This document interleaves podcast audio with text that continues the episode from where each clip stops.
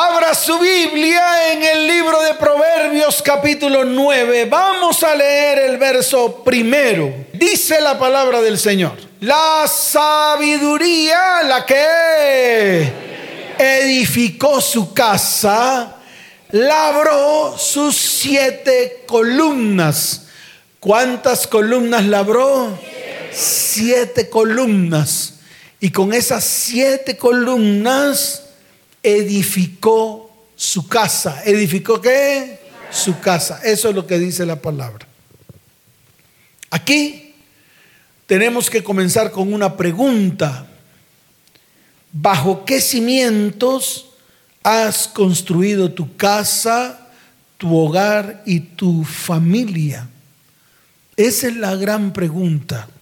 No estoy hablando de columnas, estoy hablando de cimiento.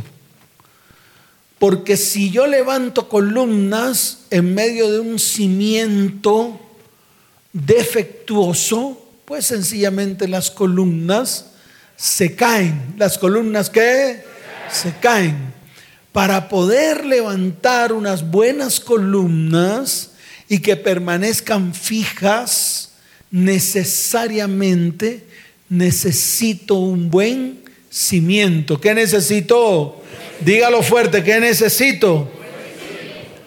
Muchas familias han edificado, o muchas personas han edificado su hogar y su familia bajo la iniquidad, bajo la maldición y bajo el pecado. Y eso tal vez es el común, es el que es el común de las familias de hoy. Comienza una familia en medio de la fornicación, en medio del adulterio, en medio de palabras de maldición. Comienzan a construir familia en medio de la brujería y en medio de la hechicería. Y el Señor en su palabra es muy claro en el libro de Habacuc capítulo 2 verso 12. Mire lo que dice la palabra acerca de esto. ¿Qué pasa cuando yo edifico mi casa, mi hogar, mi familia basado en iniquidad, maldición o pecado? Dice la palabra. ¡Ay! ¿Cómo dice? Dígalo fuerte, ¿cómo dice? ¡Ay! del que edifica la ciudad con sangre y el que funda una ciudad con iniquidad. Entonces es un ayes, es un ayayay por eso nosotros hoy tenemos que pararnos firmes, detenernos. ¿Qué tenemos que hacer? Tenemos que detenernos y mirar con lupa cómo comencé a edificar mi familia. Hoy en día usted ve que se construye un hogar a través de la fornicación. Se unen dos, medio tienen una semana de noviazgo, ante el primer beso, el primer ¿qué? Beso ya quieren irse a la cama, como si esto no valiera nada, no vale nada. Tenemos nuestro cuerpo por piltrafa, lo puede tocar cualquiera, hasta los desconocidos. Medio conocemos a alguien y ya queremos inmediatamente tener relaciones sexuales. Como si eso fuera larín larán, como si eso fuera pan comido, como si eso fuera qué. Por eso hay que cuidarse y hay que esperar. No cualquiera puede usar tu cuerpo. ¿Por qué? Porque lo contamina. Porque tú no sabes esa persona qué trae en su vida, qué trae de sus ascendientes. Por eso es necesario nosotros como cristianos primero percatarnos. Porque yo no puedo entregar lo que Dios me ha dado como regalo a cualquier persona. En otras palabras, no le puedo dar perlas a los cerdos. No le puedo dar qué. Dígalo fuerte que no puedo hacer. Usted no puede darle perlas a los cerdos. Y esto no le gusta a la gente. Pero igual, a mí no me interesa si le gusta o no. La misma palabra lo dice, dice, ay del que edifica una ciudad con sangre, ay del que construye una ciudad con iniquidad. Y eso es precisamente lo que nosotros llevamos encima de nuestros hombros. un cordón de iniquidad que sumado con el cordón de iniquidad de la otra persona se vuelve un cordón negro, donde están registrados todos los eventos pecaminosos, todas las maldiciones, iniquidades que hemos traído de nuestros antepasados ascendientes hasta hoy con lo que nosotros hemos hecho. Entonces tenemos que parar si usted construyó su hogar en medio de la fornicación o en medio del adulterio, en medio del qué, en medio de la mentira, en medio de qué, en medio del engaño, en medio del qué, del engaño tiene que parar. Tenemos que detenernos. Tenemos que mirar.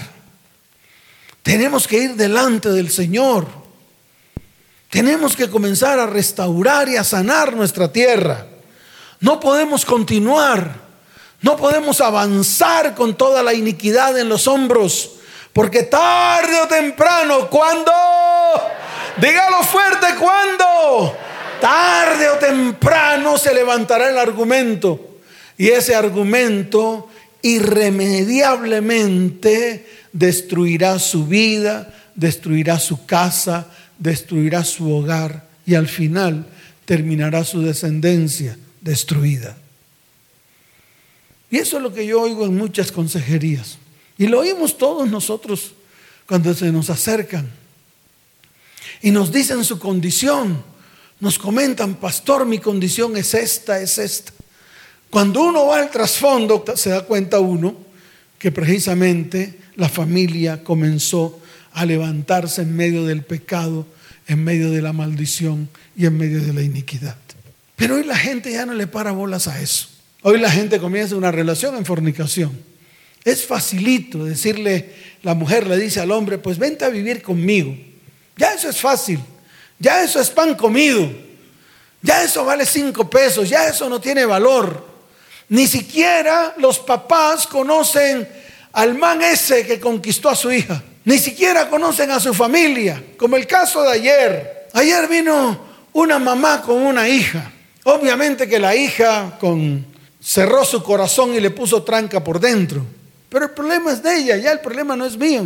La mamá o los padres siempre quieren ayudar a sus hijos. O en el caso de esta, de esta mamá, quiso ayudar a su hija. Su hija se conoció con un muchacho que ella ni conoce, la mamá no conoce. Y yo le pregunté, ¿tu mamá conoce a ese muchacho? Me hacía así, porque ni hablaba, parece que tuviera un guardado y un escondido terrible, parece que tuviera una olla podrida y tapada, porque ese es el problema, que como no tenemos comunicación con nuestros hijos, nuestros hijos tienen unos guardados terribles y esos guardados hacen daño y destruyen. ¿Qué hacen esos guardados?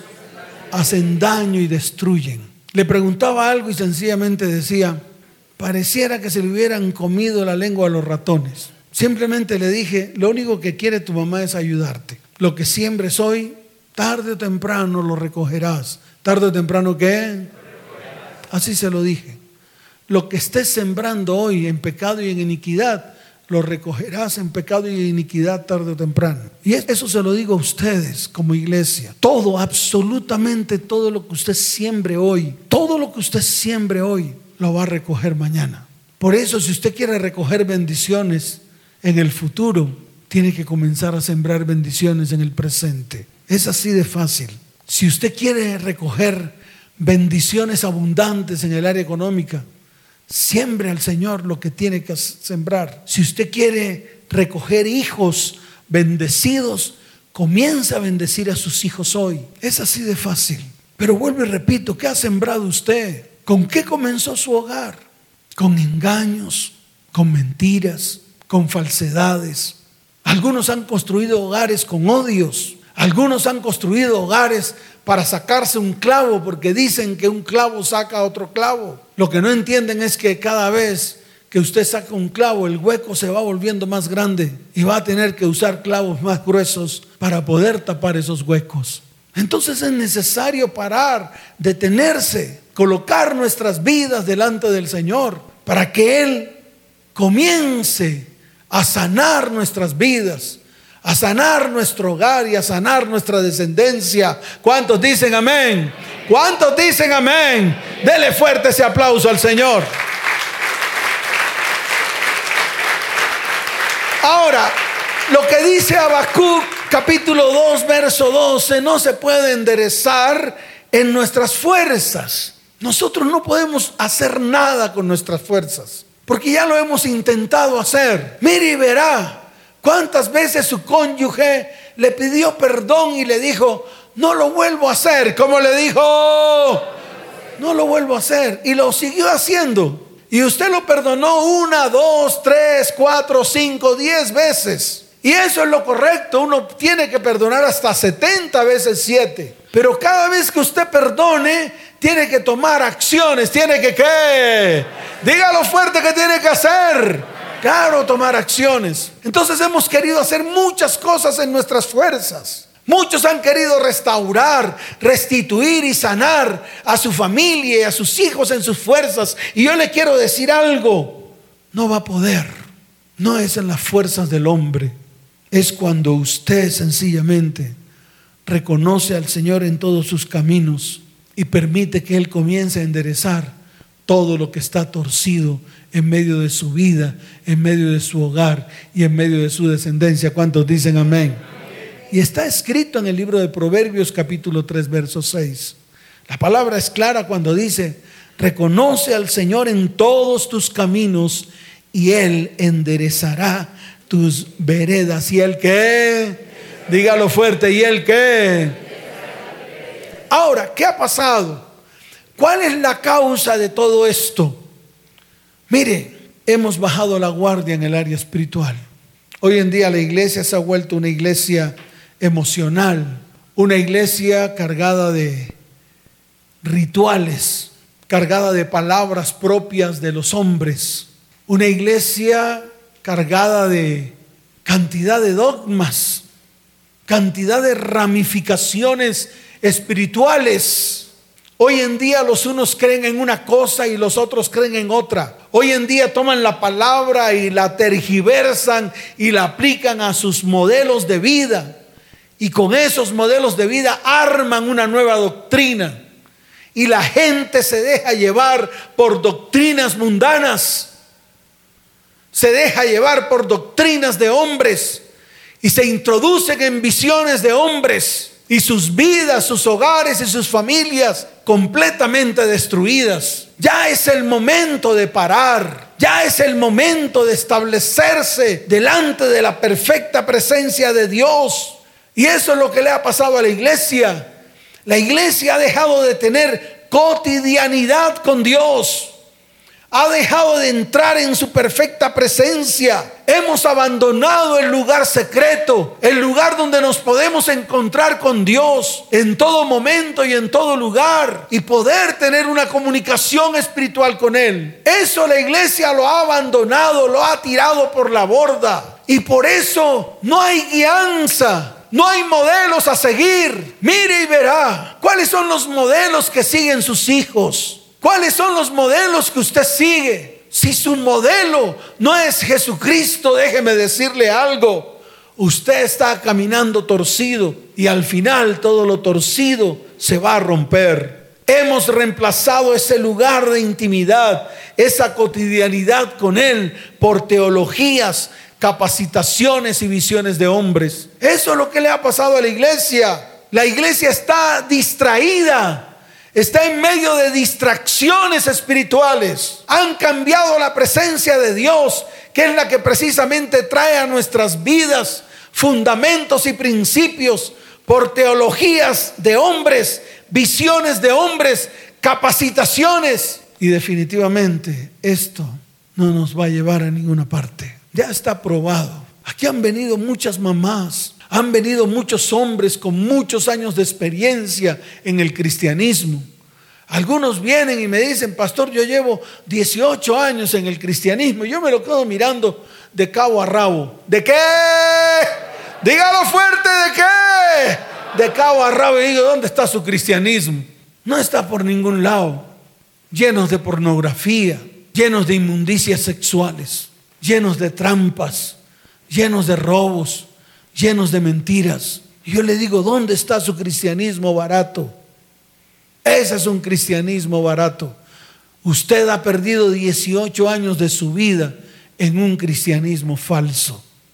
¿Por qué? Porque no hay transformación, porque no hay cambios, porque seguimos en las mismas, porque nuestro mayor ejemplo es el mundo y seguimos en el mundo haciendo todo lo que el mundo hace. Porque a pesar de que somos cristianos, el mundo nos agobia y comenzamos a ejecutar todas las obras que el mundo hace. No damos testimonio del que tenemos que dar testimonio, que es el Dios vivo que está en medio de nosotros. La presencia de Dios no se ve por ningún lado y todavía pretendemos que Dios haga algo en su vida. Usted se vuelve un religioso, se vuelve un qué. Dígalo fuerte que se vuelve. Se vuelve un religioso barato. Su vida está llena de religiosidad y ya basta. Es necesario que haya un verdadero cambio. Es necesario que haya qué? Y una verdadera transformación. Hemos abandonado las escrituras, los mandamientos de Dios. Hemos vuelto a la idolatría y a la inmoralidad. Eso es lo que se ve por todos lados. Eso es lo que se ve al interior de los hogares. Cuando vienen aquí a pedir consejería y a decirme, pastor, mi marido cada vez que va a hacer, a tener relaciones conmigo, lo primero que hace es prender el televisor y me obliga a ver pornografía para que él pueda tener sus relaciones sexuales. Y le pregunto, ¿y ustedes son cristianos? Él le sirve a la iglesia, pastor. Él predica la palabra, pastor. Él va a las casas y a las familias y allá lo tienen como pastor y como líder. Pero aquí en la casa me hace hacer una cantidad de cosas que yo no las veo en la Biblia, no las veo en la palabra. Y sin embargo me tengo que someter a ese hombre que me llena de inmundicia mi mente y mi corazón. ¿Qué hago, pastor? Estas son las preguntas. Eso es lo que yo oigo. Mujeres que le descubren a sus esposos conversaciones pornográficas por la whatsappera, porque como a Dios le gusta sacar a la luz todo. ¿A Dios le gusta qué? Dígalo fuerte, ¿a Dios le gusta qué? Claro, a él le gusta sacar a la luz todo. Así que varón, no se preocupe, y usted mujer tampoco, tarde o temprano, toda cosa encubierta, toda qué? Dígalo fuerte, toda qué? Toda cosa encubierta, sea buena o sea mala, saldrá a la luz. ¿Saldrá dónde? Dígalo fuerte, ¿saldrá dónde? Y aquí han venido muchos hombres y muchas mujeres a mostrarme la cantidad de cosas y porquerías que tienen sus cónyuges en sus celulares. ¿Y son cristianos? Claro, pastor. Ese sirvió durante muchos años en la visión del pastor Chuchumecus. Y fue un líder tremendo, pastor respetuoso, y tenía mucha gente. Pero su vida, una vida llena de engaños, una vida llena de qué? Cargada de mentiras, una vida cargada de qué? Cargada de mentiras. Y yo le digo algo, resultado de todo esto, la destrucción de nuestras vidas, la destrucción de nuestros hogares, la destrucción de nuestras familias, y la destrucción de nuestros descendientes. Esa es la causa. No busque más. Algunos están escudriñando y buscando a ver qué encuentran. Yo siempre les digo, la causa siempre es el pecado, la maldad, la iniquidad, que nos lleva a la maldición y viene la destrucción. Y esa destrucción es como una como un tentáculo, como un qué, dígalo fuerte, como un qué, como un tentáculo que va por donde pasa, destruye. Y muchos creen que con pañitos de agua tibia, lo que tiene raíces profundas, se puede destruir. No, si usted no saca la raíz, si usted no cava y ahonda, si usted no qué, no cava y ahonda hasta encontrar la última raíz que produce ese fruto de maldición, su vida será una continua repetición de maldad, iniquidad y pecado. Es así de fácil. Por eso, en el libro de los Salmos, capítulo 127, quiero que abra su Biblia ya, por favor, para que usted vea que estamos bien fundamentados en la palabra, pero hablando la verdad, pero hablando la que, dígalo fuerte, hablando la que, hablando la verdad. En el libro de los Salmos capítulo 127 dice, si Jehová no edificare la casa, si Jehová qué, si Él no edifica la casa, va a ser muy difícil que en sus fuerzas usted lo pueda hacer. Muy difícil. Pero nosotros tenemos que comenzar a tomar decisiones firmes. ¿Qué tenemos que hacer? Dígalo fuerte, ¿qué tenemos que hacer? ¿Por qué? Porque Él no solo edifica, Él restaura, Él convierte las casas en hogares donde pueda descender su bendición y transformar todo lo que allí hay. Dios, escuche bien, sigue restaurando casas, vidas, matrimonios, hijos y familias y las convierte en hogares con familias sanas y felices que puedan vivir dentro del plan y del propósito que Dios tiene para sus vidas, sus hogares y sus descendientes. ¿Cuántos dicen amén? ¿Cuántos dicen amén? Dele fuerte ese aplauso al Señor.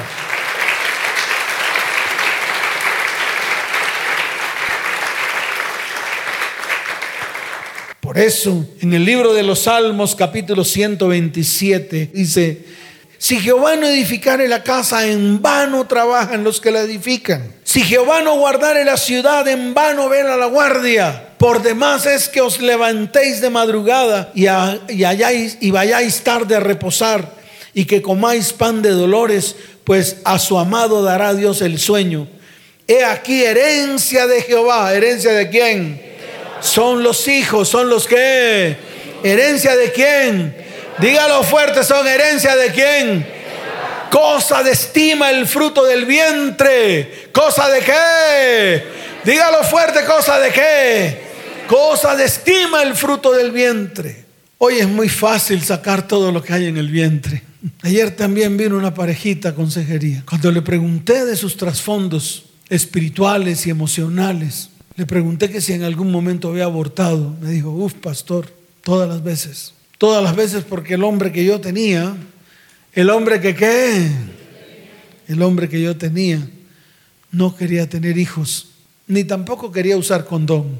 Así me dijo. De pronto esto le retiñe en su oído, pero a mí me importa, eso es lo que me dice la gente, por eso yo traigo aquí a colación lo que la misma gente me, me dice. Y entonces cada relación sexual cada mes era un hijo.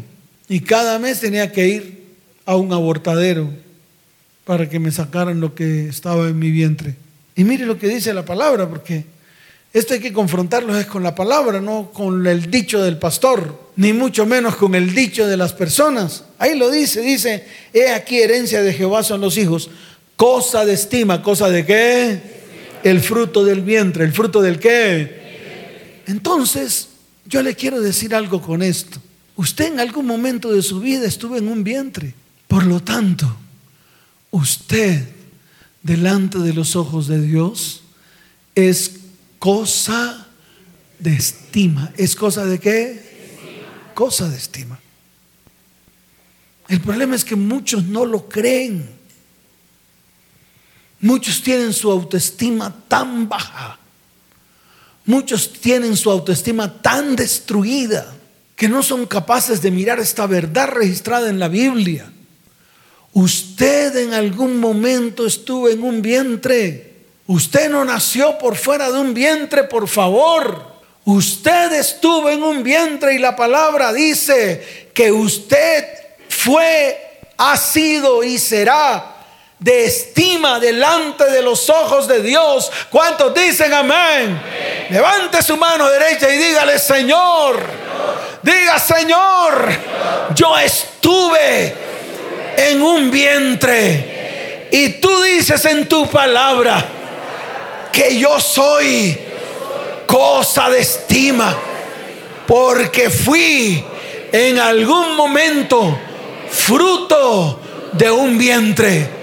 Por lo tanto, hoy es el día en el cual arranco de mi vida todo por debajeo arranco de mi vida mi baja autoestima.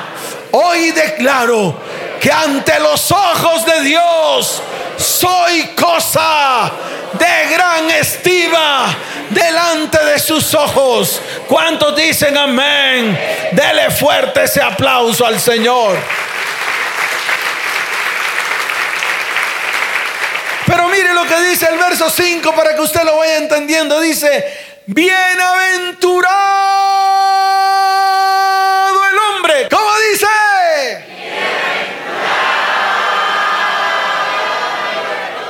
Bienaventurado el hombre. Aquí me detengo, porque cuántas veces en vez de ser usted un bienaventurado fue un maldito.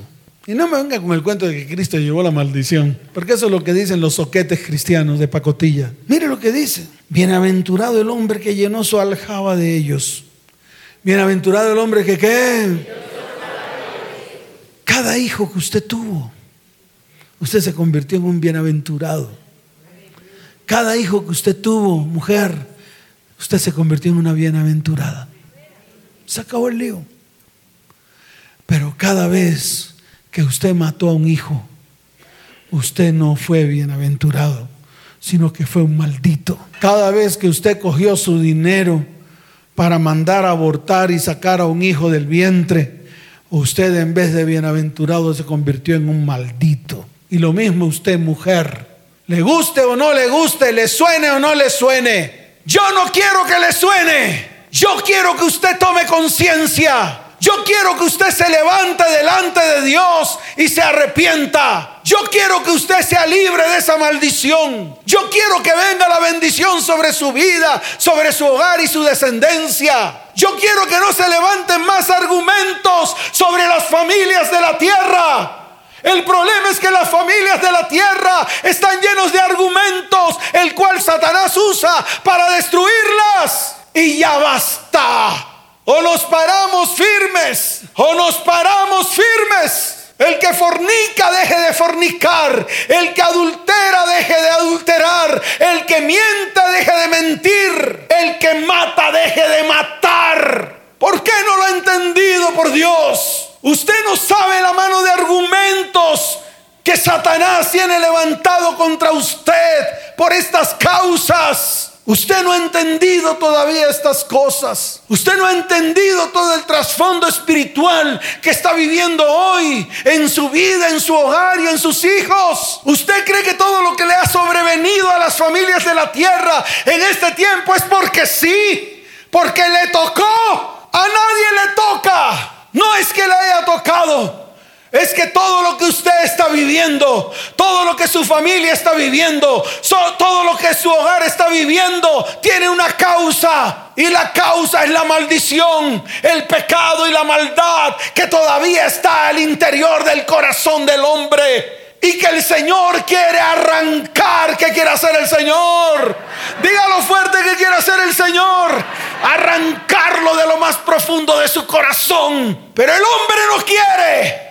El ser humano repite sus historias. No se queda quieto, no se detiene, no para, no medita, no va delante del Señor, sino que va con su ímpetu de hacer maldad, maldición y pecado y repite historia vez tras vez y cada vez que repite historia se lleva una descendencia por delante. Esa es la verdad de lo que pasa y la iglesia todavía no reacciona está en medio de juegos, espectáculos, humos, brincos, saltos. Como vituperamos la sangre de Jesús cada vez que usted no toma decisiones firmes.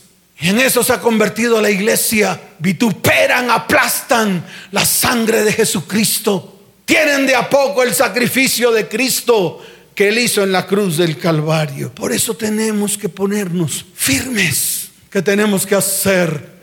Dígalo fuerte que tenemos que hacer.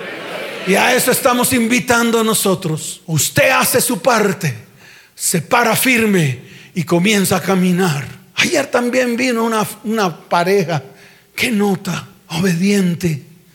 Pastor, hicimos esto. Pastor, hemos hecho esto. Pastor, hemos hecho lo otro. Todo lo que han hecho lo han hecho conforme Dios le ha dicho que lo hagan. Déjeme decirle algo. Me puse de pie los hice colocar en pie y les dije, Dios va delante de ustedes levantando la bandera, porque todos los anhelos y los sueños que hay en el corazón de ustedes, Dios los va a cumplir. ¿Cuántos dicen amén? Dele fuerte ese aplauso al Señor.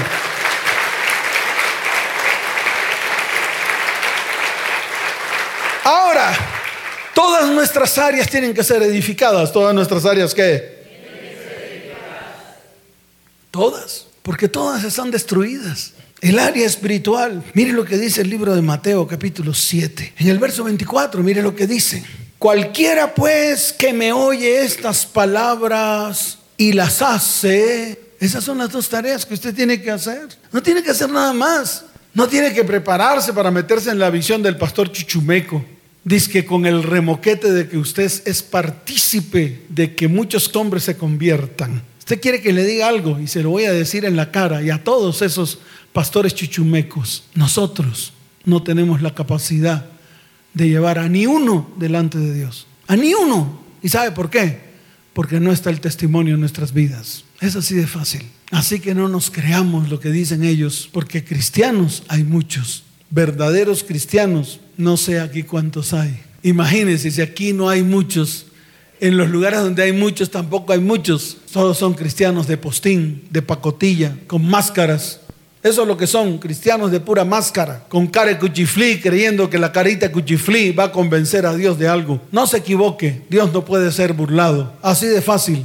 Así que no se burle más de Dios. Más bien póngase firme. Y mire lo que dice cualquiera pues que me oye estas palabras y las hace. Le compararé a un hombre prudente, a un hombre que... Prudente. Usted se tiene que llamar a partir de hoy don prudente. ¿Cómo se tiene que llamar? Y usted se tiene que llamar Doña Prudente. ¿Cómo se tiene que llamar usted? Doña Prudente. Diga al que está a su lado, ¿qué hubo, Doña Prudente? Eso. Sí, solo si usted es prudente, si oye las palabras y las pone por obra. Y dice la palabra que edificó su casa sobre la roca. ¿Dónde edificó su casa? Claro, sobre un cimiento. Yo no sé aquí cuántas personas saben de construcción, pero saben que si a una casa no se le pone base, por más columnas que se le metan hacia abajo, pues la casa se cae, la casa se cae. Claro, entonces aquí hay que edificar la casa sobre la roca, hay que edificar la casa sobre la qué.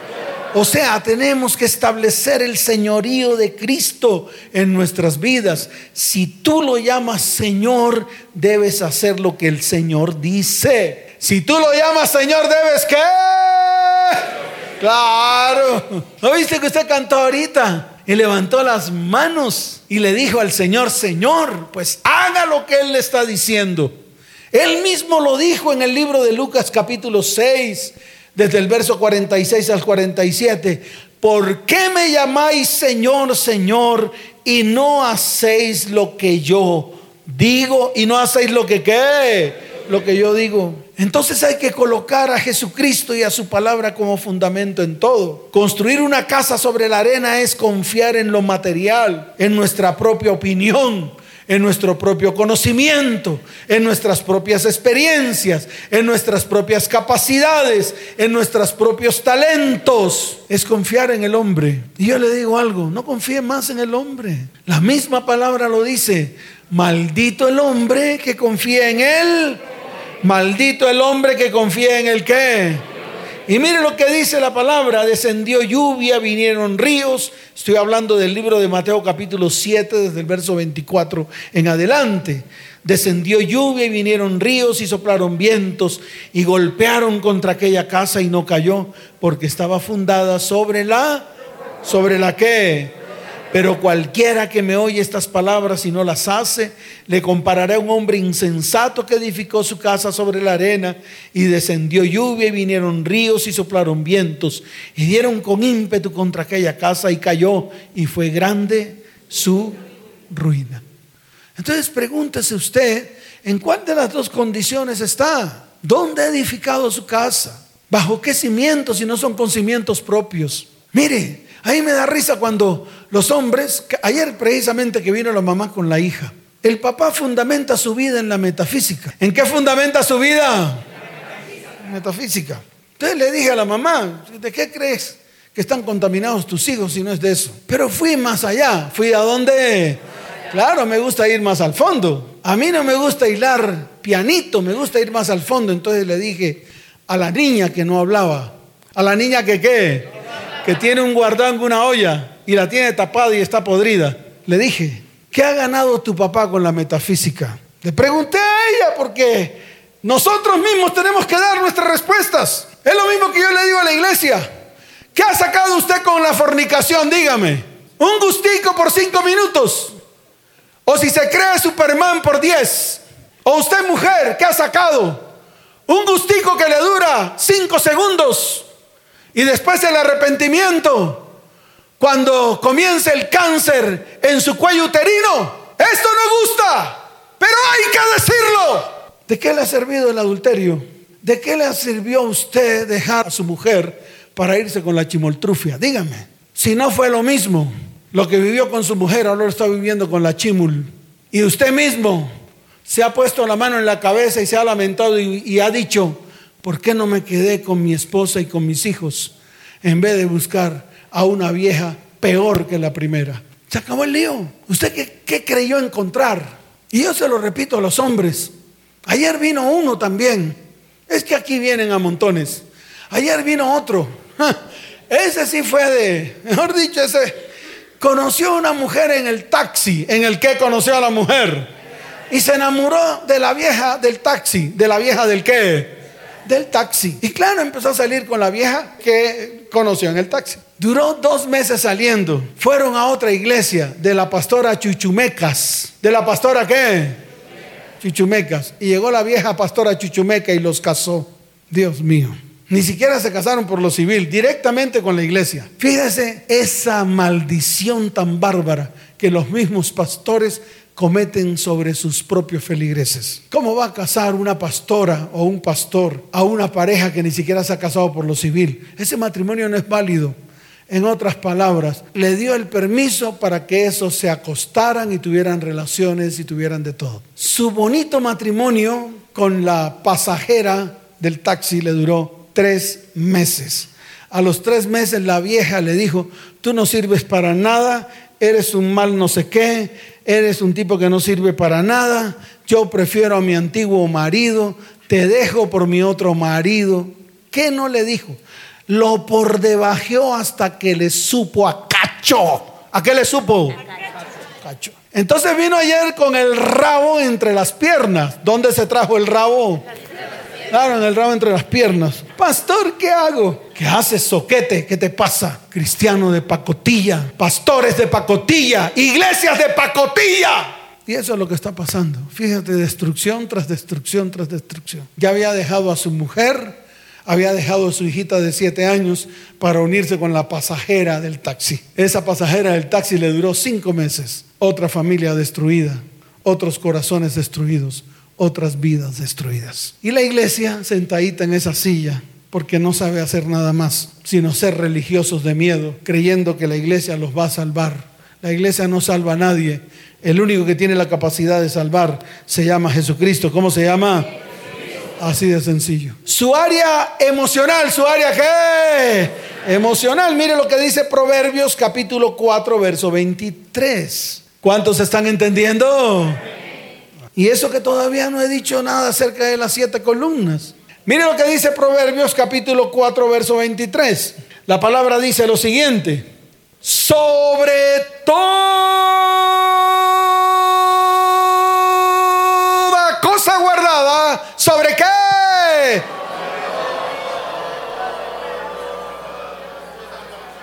Coja buen aire. ¿Sobre qué?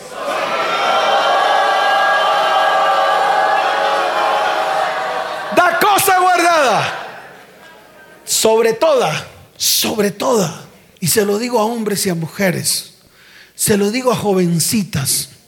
Se lo digo a jovencitos. Se lo digo a niños y a niñas que están escuchando la palabra. Y que yo sé que esta palabra para ellos ha sido tremenda en este día.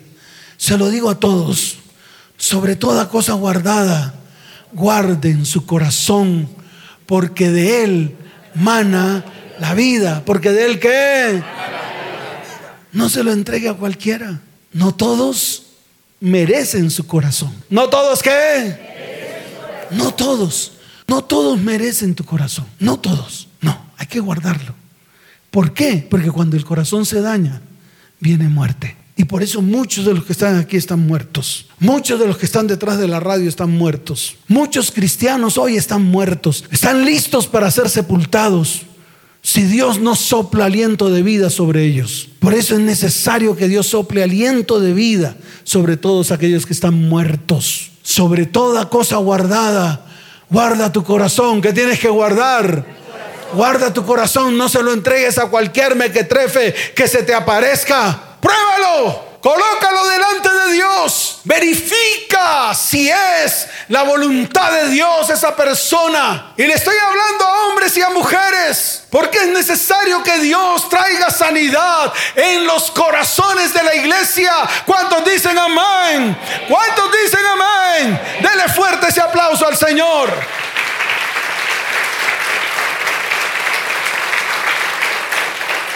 En el área económica, en el área que, dígalo fuerte, en el área que, claro, Dios tiene que sanar su área económica. Mire, no se endeude por cualquier cosa. Endeúdese por cosas que valen la pena. Si se va a endeudar, endeúdese por algo que coja valor, no por algo que sea depreciado mañana. Amén. ¿Cuántos dicen amén? Mire lo que dice Romanos capítulo 13, verso 7 y verso 8. Es fácil, dice, pagad a todos lo que debéis. Pagad a todos qué? Dígalo fuerte, pagad a todos qué? Se acabó el lío. Ya, ¿para qué sigo? Está ahí implícito. No como ese líder o ese pastor que le dijo al otro, no le pague. qué tremendo eso. Eso es increíble. Increíble esa historia de una persona que le debía unos gotagotas. Eso lo contó Yamil, sino que a mí me impactó. Y me impacta porque personas, líderes espirituales, dan consejos totalmente contrarios a lo que dice la palabra. Y estaban agobiados, estaban qué? Agobiados por estas personas, por estos gotagotas. No podían pagar. El negocio que tenían lo, lo tuvieron que cerrar porque estaban construyendo la calle donde estaba el negocio.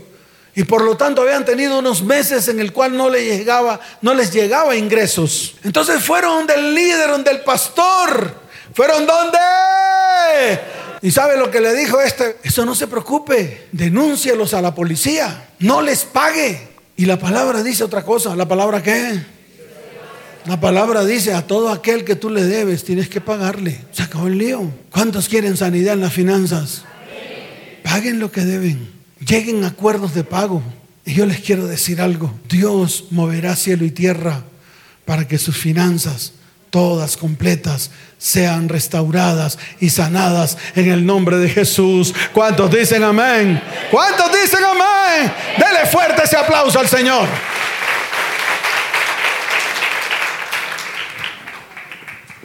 Ay, pastor, es muy dura la palabra. Pues usted tiene que comenzar a hacer lo que tiene que hacer. Usted tiene que comenzar a levantar las siete columnas. Pero escuche bien, que la base y el cimiento sea la roca llamada Jesucristo. ¿Sea quién? ¿Llamado qué? Si no, no va a servir. Si usted comienza a construir columnas propias, si usted comienza ahí donde está a levantar su voz contra el pastor, yo le invito a que venga y levante su voz contra la palabra. Porque todo lo que se ha dicho está aquí. No se ha dicho nada diferente a lo que no está aquí. Entonces, si usted se levanta contra mí, yo le invito, ahí tengo unos guantes, a que usted mismo venga y desbarate la Biblia, porque toda esta charla fue sacada de la palabra de Dios. ¿Cuántos dicen amén? No me inventé absolutamente nada. Todo lo que se dijo aquí es de la palabra y de los testimonios de ustedes mismos. ¿De los testimonios de quién? Claro. Entonces no me he inventado nada. Para que usted no esté ahí con cara de puño. Para que usted no esté ahí con qué? Bravo y con cara de puño porque se le dijo la verdad. Y usted no quiere aceptar su verdad. Quiere seguir en medio de sus mentiras. Amén. Levante su mano derecha Escuchen el área familiar, el Señor ya lo ha dicho aquí en Malaquías 4:6. Él hará volver el corazón de los padres a los hijos y el corazón de los hijos a los padres. ¿Cuántos dicen amén? Levante su mano y dígale, Señor, yo quiero, anhelo que como hijo me pueda volver a mis padres y mis padres se puedan volver a mí como hijos.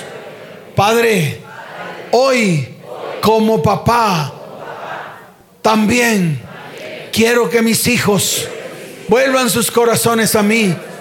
Pero antes yo quiero volver mi corazón al corazón de mis hijos. Señor, en el área sexual, hoy quiero comenzar a hacer barbecho. Quiero limpiar mi área sexual contaminada por el mundo y por todo lo que el mundo coloca en mi corazón en el área sexual, en mi área física. Señor, hoy coloco mi vida delante de ti. Coloco mi cuerpo delante de tu presencia. Hoy declaro con mis labios que mi cuerpo es templo del Espíritu de Dios. Por lo tanto, yo tomo la decisión de que mi cuerpo sea un cuerpo limpio, mis sentidos, sentidos limpios, para no ver la maldad y la iniquidad y traerla al interior de mi corazón. Hoy renuncio, renuncio al señorío de los dioses de este mundo. Hoy renuncio al señorío de los espíritus inmundos, principados y potestades que hoy están influenciando al mundo y al cristiano. Por lo tanto, renuncio a toda deidad, toda deidad de las tinieblas que en algún momento ingresé a mi vida, a mi casa, a mi hogar y a mi familia y establezco el señorío de Cristo. Lo voy a llamar Señor, Señor. Y voy a hacer lo que Él me dice que haga a través de su palabra. Padre, Padre, hoy quiero implantar la palabra de Dios en medio de mi corazón, en medio de mi vida, en medio de mi casa, en medio de mi hogar y en medio de mi descendencia. La palabra será lumbrera, será lumbrera en medio de mi hogar, mi familia y mi descendencia. Señor, quiero permanecer en tu palabra para ser un verdadero discípulo, porque conoceré la verdad y la verdad me hará libre. Y la verdad eres tú, tú eres mi verdad. Padre, solo con sabiduría de Dios se edifica la casa, no con el conocimiento humano, no con técnicas humanas Levanta tu mano y dile, es con la sabiduría que viene del cielo. Y el principio de la sabiduría es el temor a Jehová. Hoy sé, conozco que temor quiere decir respeto, reverencia, admiración, sumisión y obediencia Hoy entiendo que soy polvo y al polvo retornaré. Hoy comprendo que mi entendimiento es finito y es limitado, mas tu conocimiento y tu sabiduría es eterna y es para siempre. Señor, voy a excavar. Diga, voy a excavar y voy Quiero ver todo lo oculto que hay en medio de mi vida, de mi casa, de mi hogar y de mi familia, que ha traído destrucción. Quiero que todo salga a la luz. Quiero ver lo falso para poner lo verdadero. Y lo verdadero es la palabra de Dios. Señor, hoy quiero tomar buenas decisiones. Señor, quiero orden, disciplina y corrección. Padre, anhelo el fruto de tu Espíritu Santo en medio de mi vida, en medio de mi casa, en medio de mi hogar y en medio de mi familia. Señor, tu palabra dice, mas el fruto del Espíritu es amor, gozo, paz, paciencia, benignidad, bondad, fe, mansedumbre, templanza. Contra estas cosas no hay ley que se levante, ni hay argumento que se levante contra mi vida, contra mi hogar y contra mi descendencia. En el nombre de Jesús. Amén. Y amén. Dele fuerte ese aplauso al Señor.